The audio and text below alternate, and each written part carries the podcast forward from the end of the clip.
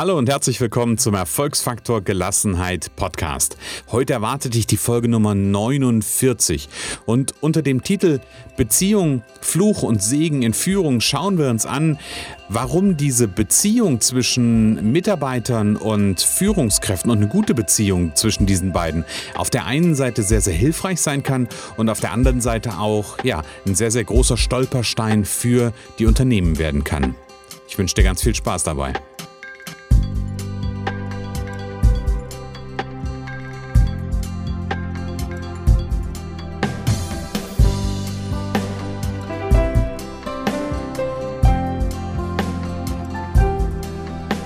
Ja, wie überall gibt es auch im Führungsalltag Situationen, die einfacher sind und Situationen, die weniger einfach sind.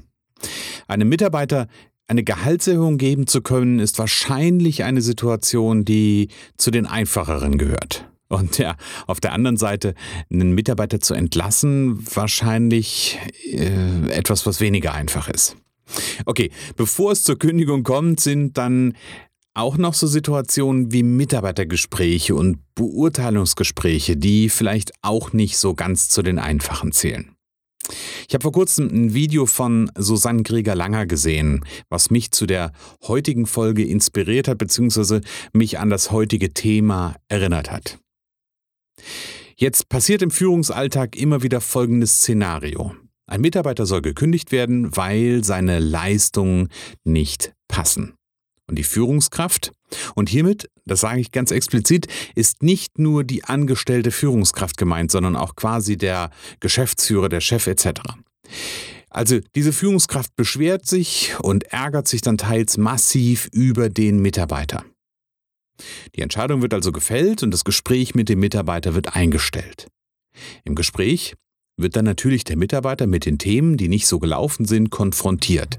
Dieser fällt allerdings vollkommen aus allen Wolken und kann überhaupt nicht nachvollziehen, wie es nun zu solch einer aus seiner Sicht fehlerhaften Beurteilung kommt. Und am Ende, jetzt spinnen wir den Gedanken weiter, will er sich natürlich mit der Kündigung nicht abfinden und zieht vor Gericht. Jetzt stellt sich doch die Frage, wie kann solch ein Szenario entstehen? Und jetzt könnte ich natürlich ähm, ein Argument aus Sicht des Unternehmens bzw. der Führungskraft bringen und könnte sagen, der Mitarbeiter hat einfach eine verzerrte Wahrnehmung und er will einfach nicht einsehen, dass seine Leistungen nicht ausreichend sind. Hm. Jetzt können wir aber auch aus einer anderen Sicht drauf schauen. Jetzt können wir nämlich auch mal aus Sicht des Mitarbeiters schauen und die Geschichte so ein ganz kleines Stückchen erweitern. Nämlich was ganz häufig passiert, und das verrät ein Blick in die Personalakte, sind zwei folgende Szenarien.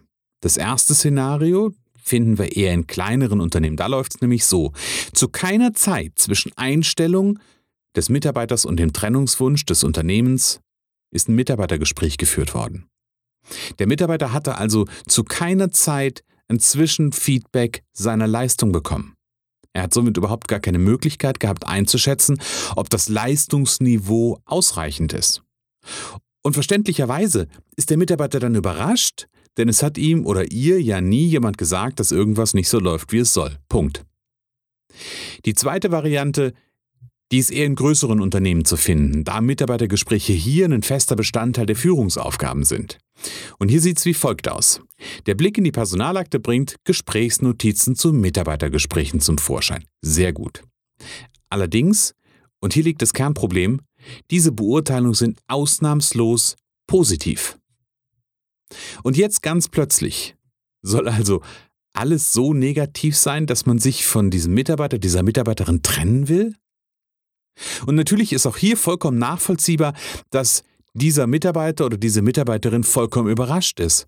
Denn wie kann das denn bitte sein?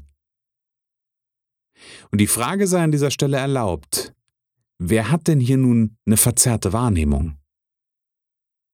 Ich habe ja eingangs gesagt, Führungskräfte haben im Rahmen ihrer Führungsaufgabe manchmal auch unangenehme Aufgaben zu erfüllen. Und zu diesen gehören sicherlich auch, wenn sie ernst genommen werden, Mitarbeitergespräche, in denen auch auf den Tisch kommen sollte, was nicht läuft. Doch viele Führungskräfte handeln hier nach dem Motto, Ich gehe den schwierigen Themen, die sich für mich nicht gut anfühlen, mal aus dem Weg. Stecke den Kopf in den Sand, dann löst sich das Problem bestimmt von ganz alleine. Das Problem an dieser Strategie ist allerdings, dass dann am Ende irgendwann der Hammer kommt und es sich dann noch beschissener anfühlt. Der gesunde Menschenverstand könnte sich jetzt die Frage stellen, wie so etwas zustande kommen kann. Und in der Regel gibt es natürlich auch hier verschiedene Erklärungsszenarien. Der Titel der heutigen Folge lautet ja Beziehung, Fluch und Segen in Führung. Und genau darauf will ich an dieser Stelle mal schauen. Wir bauen ja miteinander Beziehungen auf. Zwischen Mitarbeiter und Führungskraft bauen wir Beziehungen, also da entsteht eine Beziehung, zwischen den Kollegen entstehen Beziehungen. Genau diese Beziehungen sorgen für ein gutes Betriebsklima.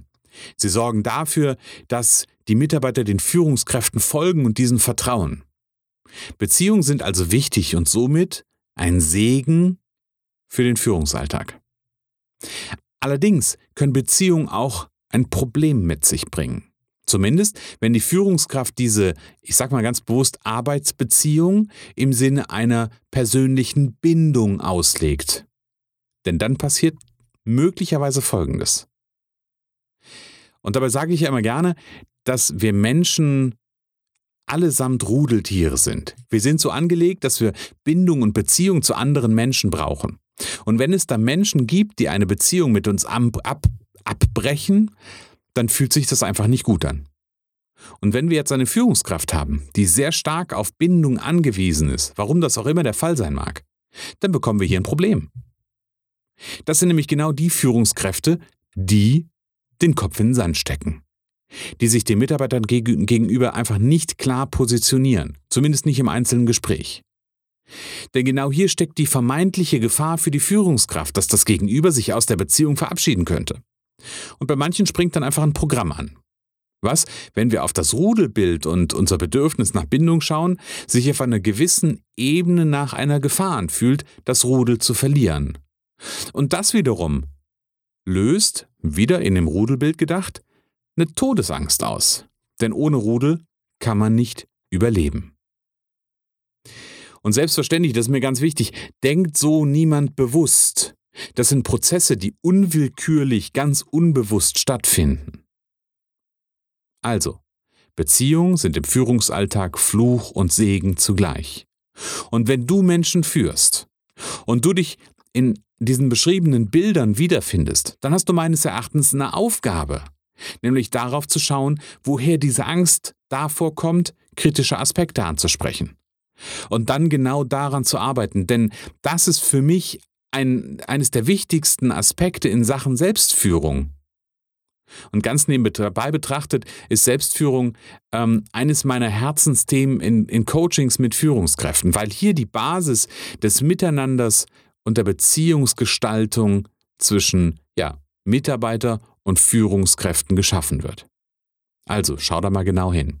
Wenn du eine Frage hast, dann schreib mir diese Frage gerne an info@ erfolgsfaktorgelassenheit.de, dann tauschen wir uns gerne darüber aus. Ja, das war sie, die heutige Folge. Ich freue mich schon auf die nächste Folge, sage für den Moment alles Liebe, alles Gute und bis bald.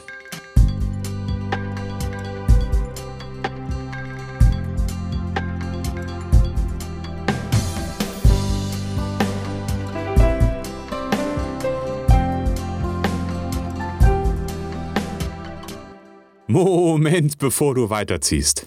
Kennst du das Gefühl in deinem Leben, dass immer irgendetwas fehlt und nicht vollständig ist? Mal fehlt Geld, um den Traumurlaub zu machen. Mal fehlt irgendwas in der Partnerschaft, um wirklich glücklich zu sein.